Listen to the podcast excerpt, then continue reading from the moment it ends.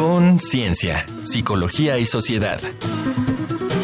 Discriminación, estigma y exclusión contra personas LGBTI.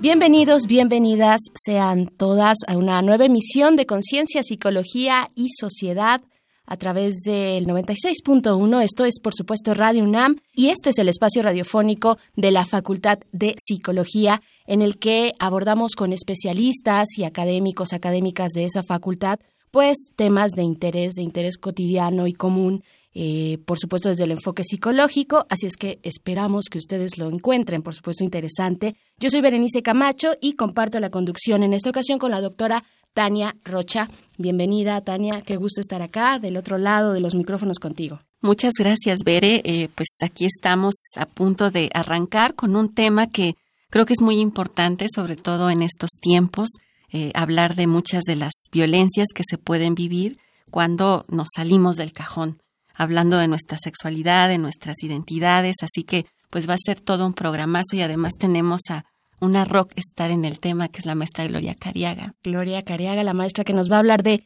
discriminación, estigma y exclusión contra las personas de la comunidad LGBTI. Es el tema de hoy. Les recordamos que ustedes pueden volver a escuchar esta y otras emisiones si se acercan a nuestro sitio de podcast, que se los diré en este momento. Es radiopodcast.unam.mx.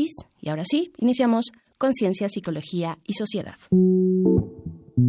Usamos las siglas LGBTI para referirnos a las personas lesbianas, gays, bisexuales, trans e intersexuales. Lesbianas y gays son personas que se sienten atraídas erótica y afectivamente por la gente de su mismo sexo. Por su parte, las personas bisexuales tienen la capacidad de sentir atracción erótica y afectiva y mantener relaciones íntimas tanto con personas de su mismo sexo como con las de uno diferente al suyo. Bajo el término trans se agrupan las personas cuyas diferentes identidades y expresiones de género no concuerdan con el sexo que les fue asignado al nacer. Y se llaman intersexuales a las personas cuya anatomía o fisiología sexual no se ajusta a los estándares definidos para los sexos culturalmente asignados como masculino y femenino. Por desgracia, en muchas sociedades actuales, las personas LGBTI aún sufren múltiples violencias directas e indirectas y continuamente son víctimas de procesos de discriminación que comprometen su acceso al pleno ejercicio de sus derechos humanos individuales y legales. El bienestar físico y mental de las personas LGBTI se ve amenazado por el estigma social, el sexismo y la homofobia, que detonan violencias de género, violencias sexuales y violencias autoinfligidas. Por estas causas, las personas LGBTI presentan a menudo problemas de autoestima, desesperanza, ansiedad, victimización, abuso de sustancias, depresión e ideación suicida. El movimiento LGBT ha contribuido a la visibilización y legitimación de la existencia de diversas formas de experiencias sexuales. Gracias a ello, las definiciones culturales y los estándares en materia de sexualidad están cambiando y las relaciones de género se han vuelto hoy parte del debate público pero queda muchísimo por hacer. ¿Cómo son discriminadas las personas por su orientación sexual o por su identidad y expresión de género? ¿Qué tendríamos que hacer para garantizar una verdadera igualdad en trato y atención a las personas LGBTI. Para responder estas y otras cuestiones nos acompaña Gloria Careaga Pérez. Ella es maestra en Psicología Social por la UNAM, cofundadora del Programa Universitario de Estudios de Género, el PUEG, y fundadora y directora de la Fundación Arco Iris. Bienvenida, ¿cómo está, maestra? Es un placer tenerla por acá. Hola, ¿qué tal? Muchas gracias por la invitación, encantada de estar con ustedes. El gusto es todo nuestro para platicar, como ya decías, Tania, pues de este tema que ha surgido a la, a la superficie de lo social, ¿no? Y que nos llama tanto la atención en distintos ángulos. ¿Con qué podemos empezar? Sí, no es un tema nuevo, pero sí parece que estamos en un momento crítico en el que da la impresión, y pues ya nos platicará ahora Gloria, que se ha acrecentado la violencia y los procesos de discriminación, diríamos, de una forma muy evidente y en distintos espacios. Y pues en ese sentido, Gloria, es lo primero que quisiéramos preguntarte es cómo se puede entender y qué significa este proceso de discriminación hacia las personas LGBTI. Pues mira, yo creo que la discriminación en general es un proceso a través del cual podríamos decir que a partir de nuestros prejuicios y estereotipos consideramos que una persona que efectivamente es distinta a nosotros, pero que a partir de esa diferencia la consideramos inferior. Y esa inferioridad puede tener pues distintos matices, puede ser inferior desde una perspectiva moral, puede ser inferior intelectual, emocional, hay distintos aspectos que definen la inferioridad de esa persona. Eso es lo que podríamos decir que define lo que algunos autores denominan como la estructura de la discriminación, que sería el racismo, el sexismo y la homofobia, que se considera que las mujeres no somos tan inteligentes, tan capaces como los hombres, que las personas por su, por su color de piel no son tan civilizadas como las personas blancas o que las personas por su sexualidad, en este caso como las personas LGBT, pues no tienen la calidad moral que tienen las otras personas, ¿no? Entonces, ahí podríamos decir que son estos tres pilares de la discriminación lo que articula y estructura a nuestra sociedad, desafortunadamente, y que a partir de esta valoración negativa que tenemos con estas tres dimensiones del color, el sexo y la sexualidad, es que vamos a construir un tejido que nos permite o que nos posibilita el menospreciar a ciertas personas. Entiendo que estos tres ejes que nos señalas se articulan de manera conjunta, pero sí nos llama la atención por qué surge esta discriminación, en particular con lo que tiene que ver con la sexualidad de las personas. ¿Qué es lo que despierta? ¿Qué incomoda? ¿Qué lo detona? Pues yo creo que, que tiene que ver con la historia misma de la sexualidad, en que en algún momento de la historia, vamos a decir, sobre todo probablemente en la época victoriana, podemos identificar cómo se acentuó una perspectiva en donde se consideró que el objeto de la sexualidad era predominantemente la reproducción. Y en ese sentido, desde ahí podríamos decir que se conforma todo un mecanismo a través del cual todas las expresiones de la sexualidad que no van orientadas claramente a la reproducción empiezan a, ser considerados actividades sospechosas. ¿Por qué las personas estamos teniendo sexualidad si no estamos buscando reproducirnos? Y es discriminada si no está dirigida precisamente hacia ese objetivo.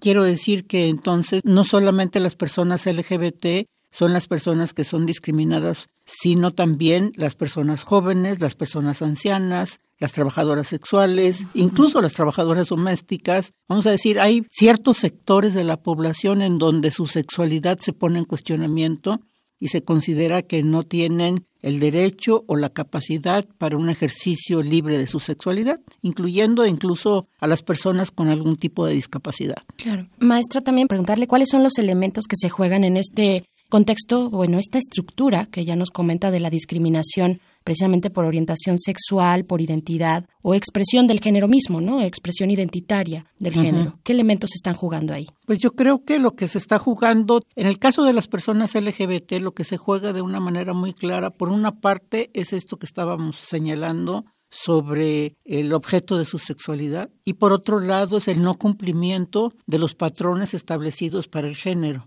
porque se supone que los hombres tienen que comportarse de acuerdo a una ruta definida por el género, que tendría que ser el hecho, la expresión de su masculinidad sea de una determinada manera como lo establece la cultura, la sociedad, pero también que dentro de esa ruta su deseo, su atracción sexual tenga que ser dirigida hacia las mujeres. Y en el otro sentido, para las mujeres resulta igual, ¿no? Que las mujeres tengamos que comportarnos de una determinada manera, expresarnos de una determinada manera y que nuestro deseo, nuestra atracción esté dirigida hacia los hombres. Podríamos decir que las investigaciones, incluso desde mediados, finales de los 1800, nos planteaban que eso es una falacia, que realmente la sexualidad es polimorfa, que hay muchas expresiones a través de las cuales nosotros podríamos manifestar ese deseo y esa atracción. La sexualidad es polimorfa y muchas se salen del huacal, y por multifacética. fortuna. Multifacética y de muchos colores. Ya ustedes escucharon, estamos hablando ni más ni menos con la maestra Gloria Cariaga, pero vamos a hacer una pequeña pausa para escuchar nuestra siguiente sección, que es un dato que deja huella. Un dato que deja huella.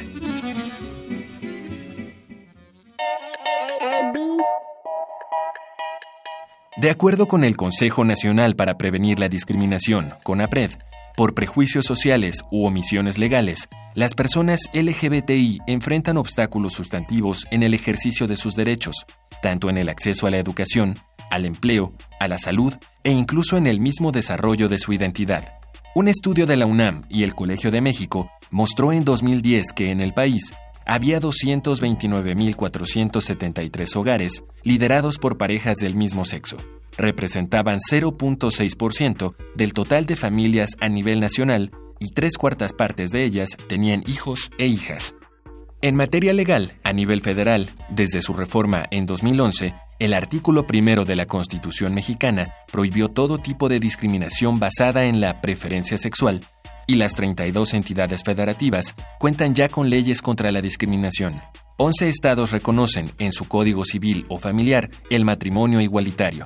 En 2017, la Secretaría de Salud emitió un protocolo general de atención a personas LGBTI y una guía de recomendaciones para brindar atención de salud a personas intersexuales.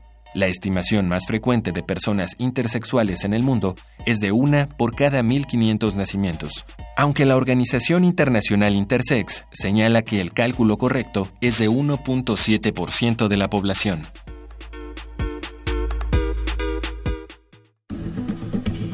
Contáctanos al correo con.cienciaunam.gmail.com o en el Facebook arroba unam.psicología. Gracias por continuar aquí en sintonía con Radio UNAM. Estamos en Conciencia, Psicología y Sociedad y seguimos nuestra conversación con la maestra Gloria Careaga Pérez. Estamos hablando de discriminación a la comunidad LGBTI. Tania, continuemos con esta conversación. Sí, pues estábamos escuchando cifras que me parece que son muy importantes porque, como ya decías, Gloria, desmitifican el hecho de que no exista esta diversidad. Tengo la impresión de que a veces las personas asumen que las problemáticas de salud en general, digamos los malestares a los que pueden enfrentarse las personas LGBTI, tienen que ver con su propia condición. Y creo que algo que ha señalado, pues es la, la importancia que tiene esta estructura de la discriminación. Entonces, lo que te preguntamos es, ¿qué efectos justamente tiene en las personas el proceso de vivir estos procesos de discriminación, de estigma e incluso de exclusión? Mira, uno de, podríamos decir que uno de los problemas más importantes que nosotros identificamos es que eh, la discriminación que enfrentan las personas LGBT inicia de manera muy temprana, incluso en el ámbito escolar, podríamos decir, es uno de los espacios en donde lo miramos más claramente, pero también, y eso lo podríamos decir, lo más grave que nosotros vemos es que tiene que ver con la discriminación al interior de sus familias. Yo podría afirmar que son las personas LGBT el único sector de nuestra sociedad, de todos los sectores que enfrentan discriminación, es el único sector que es discriminado y que no cuenta con el apoyo de sus más cercanos, su familia, sus amistades. Es decir, una persona cuando se descubre que tiene una atracción sexual por una persona de su mismo sexo, lo oculta, no sabe qué hacer con eso y no encuentra con quién lo puede compartir. Y eso me parece que es una situación de un gran autoaislamiento, de una gran preocupación, angustia que genera en la persona. Si además esta sensación propia del sujeto no tiene un respaldo de parte de su familia y sufre de violencia o de exclusión dentro de los del ámbito escolar, pues realmente yo podría decir que la vivencia del ser lesbiana o gay se convierte en una pesadilla.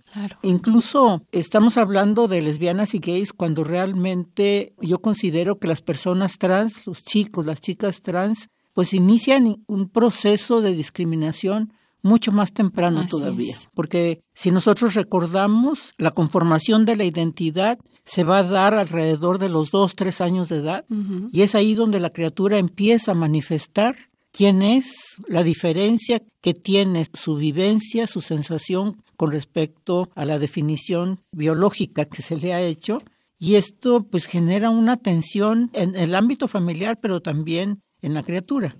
Y si la criatura no cuenta con un apoyo de parte de la familia, que además pues la familia desafortunadamente no tiene los recursos, la información para poder dar respuesta a este comportamiento, esta expresión que tiene la criatura, pues va a ser muy problemático para todos. Porque aquí hay que reconocer también, no quiero con esto estigmatizar a las familias, sino también hay que reconocer que nuestra sociedad no nos ha dado una educación sexual suficiente que permita una mejor comprensión de qué es lo que estamos viviendo, por una parte, pero también que tenemos una estructura machista muy fuerte que va a forzar a que todos tratemos de seguir en una ruta muy limitada, muy específica, ¿sí? Claro. En donde tenemos que encajar. Qué grave. y qué, interesante lo de las familias, ¿no? Eh, ni siquiera las personas privadas de, de su libertad.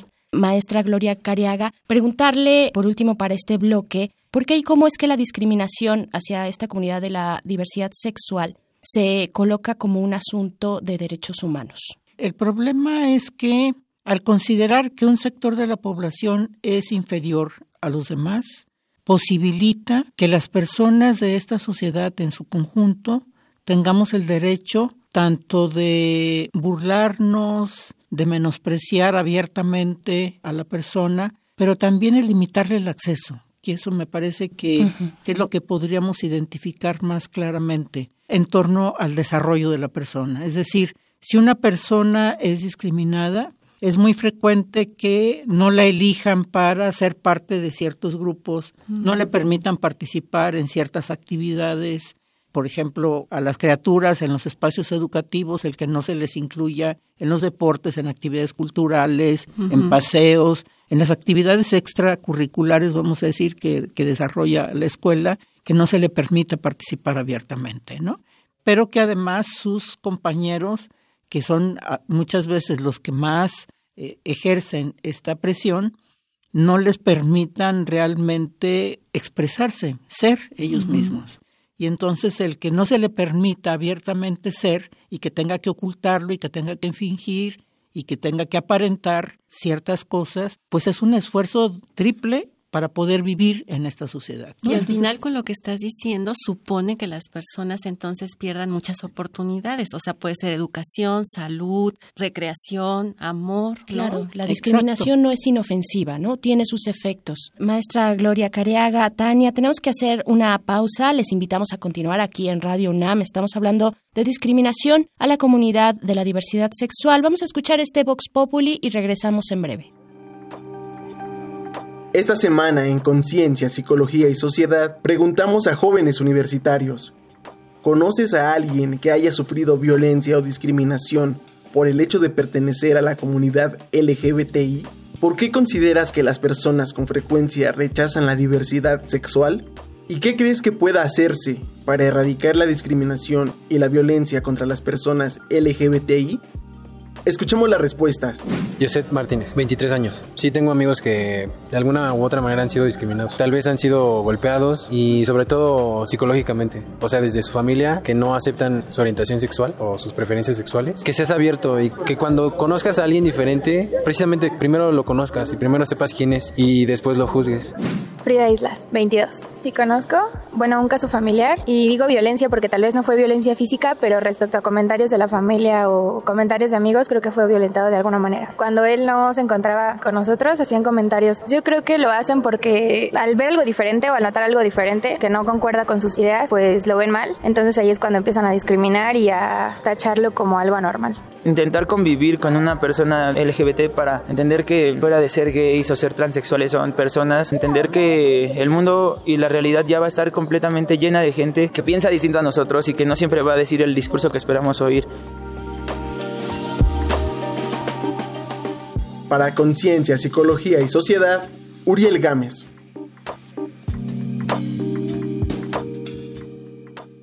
Estamos de vuelta en Conciencia, Psicología y Sociedad. Después de haber escuchado las opiniones de las personas entrevistadas, seguimos con este tema, discriminación a las personas de la comunidad de la diversidad sexual, Tania. Sí, eh, estaba pensando justo con lo que acabamos de escuchar, cómo seguimos haciendo una diferencia entre esta violencia que se hace evidente físicamente, ¿no? Y esta otra que toma cabida pues en cualquier momento y que con lo que decía Gloria finalmente promueve aislamiento y un malestar incluso en la posibilidad de ser libremente. Yo te pregunto, Gloria, con el trabajo que tú has venido haciendo y que llevaste a cabo recientemente un diagnóstico a nivel nacional sobre el tema de discriminación.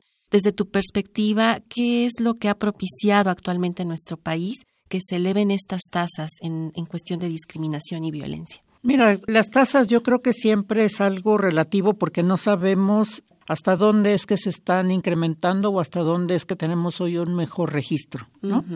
Lo que sí creo que es preocupante es que permanezcan, independientemente de que puedan ser altas o bajas, el que existan tasas importantes de discriminación eso me parece que es una preocupación que todos tendríamos que enfrentar. Creo que el CONAPRED ha realizado una encuesta recientemente que está por salir a la luz y que creo que nos va a dar también elementos muy importantes para que podamos diseñar algunas acciones desde, desde las instituciones para que podamos dar pasos más firmes para combatir esta discriminación. Nosotros desde la Fundación Arcoíris sí tenemos ya desde el 2015 elaborando un diagnóstico nacional sobre cuál es la discriminación que enfrentan las personas LGBT en los servicios de salud, de educación, en el ámbito laboral, en la justicia y en la seguridad social. Y me parece que este diagnóstico pues nos va a dar también elementos que nos permitan identificar más precisamente qué está pasando con las personas LGBT en la limitación que tienen para el desarrollo, que era lo que estábamos hablando anteriormente. Me parece que el hecho de que no se mire que los procesos de discriminación afectan directamente a estas personas, pero afectan el desarrollo del país en su conjunto.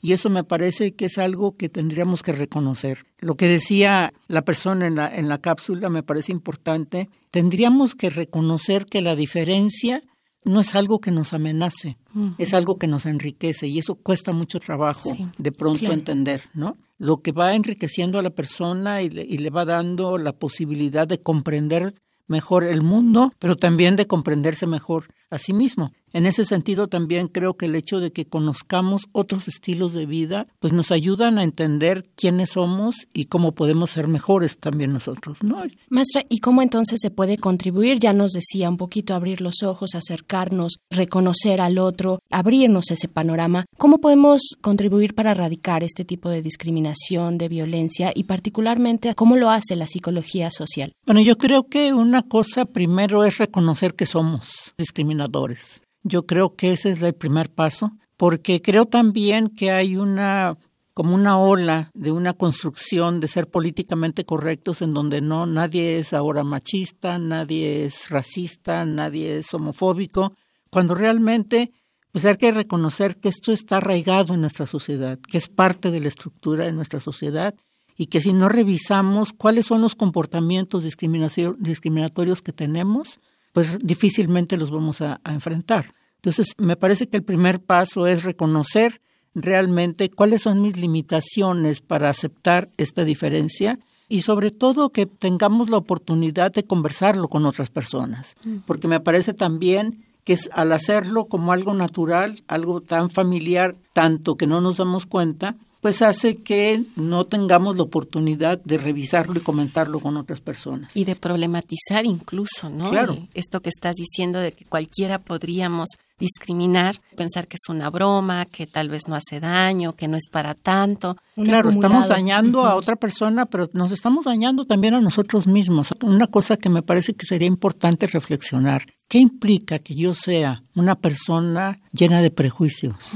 claro. ¿Qué implica para mi propio desarrollo? Pues los vamos a dejar con esa pregunta, pregunta retumbando en nuestras cabezas. Gracias, maestra Gloria Cariaga, por haber estado acá con nosotras. Un placer. Siempre es un placer escucharle y bueno, ojalá que puedan acercarse a Fundación Arcoiris. Muchas gracias, Gloria Cariaga, maestra en Psicología Social, fundadora del Programa Universitario de Estudios de Género, el PUEG, y también de la Fundación Arcoiris. Nosotros vamos a hacer una pequeña pausa para escuchar las recomendaciones desde la cultura que les tenemos preparadas. Esto es Reconecta.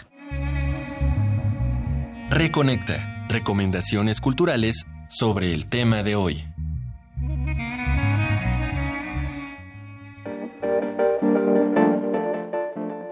Esta semana traemos para ti los libros Elogio de la homosexualidad, de Luis Alegre Saonero, un texto que reflexiona sobre la heteronormatividad que la sociedad ha construido desde tiempos inmemoriales y que excluye a las personas dentro del espectro LGBT. Sexualidades diversas, aproximaciones para su análisis, editado en 2004 por el Programa Universitario de Estudios de Género de la UNAM. El libro reúne un rico panorama general sobre los estudios de sexualidad en el país. Ya huele a palomitas. Te ofrecemos nuestras recomendaciones cinéfilas. Adele tiene 15 años y sabe que lo normal es salir con chicos. Una noche conoce y se enamora inesperadamente de Emma, una chica con el pelo azul. La atracción que despierta en ella la hace dudar de su sexualidad y sufrirá los juicios y prejuicios de familiares y amigos. La vida de Adele, película de 2003, dirigida por Abdelatif Kechiche, te hará enamorarte de sus personajes. Marina, una joven camarera, aspirante a cantante, y Orlando, 20 años mayor, con quien vive, planean un futuro juntos.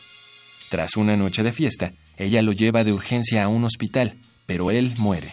Dada su condición de mujer transexual, Marina enfrenta las sospechas de la familia de Orlando por su muerte. Ella luchará por afirmarse como la mujer fuerte y pasional que es. Una, mujer, fantástica, película chilena de 2017. Estas fueron las recomendaciones de la semana. Te dejamos con el tema I Want to Break Free, de la legendaria banda inglesa Queen.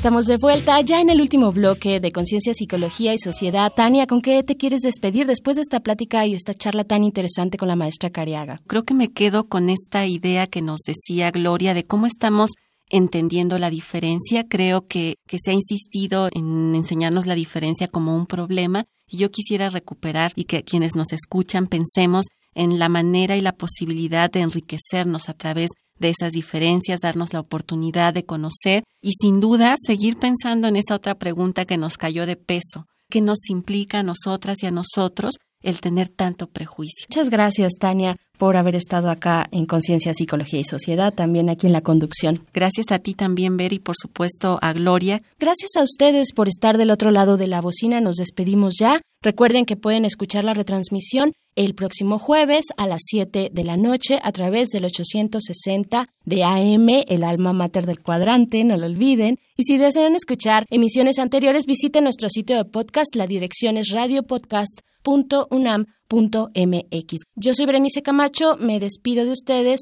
pero nos encontramos en la próxima ocasión aquí en Conciencia, Psicología y Sociedad. Con Ciencia, Psicología y Sociedad.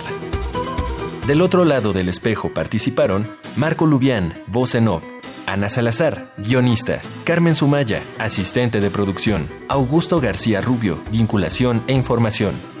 Producción, Frida Saldívar.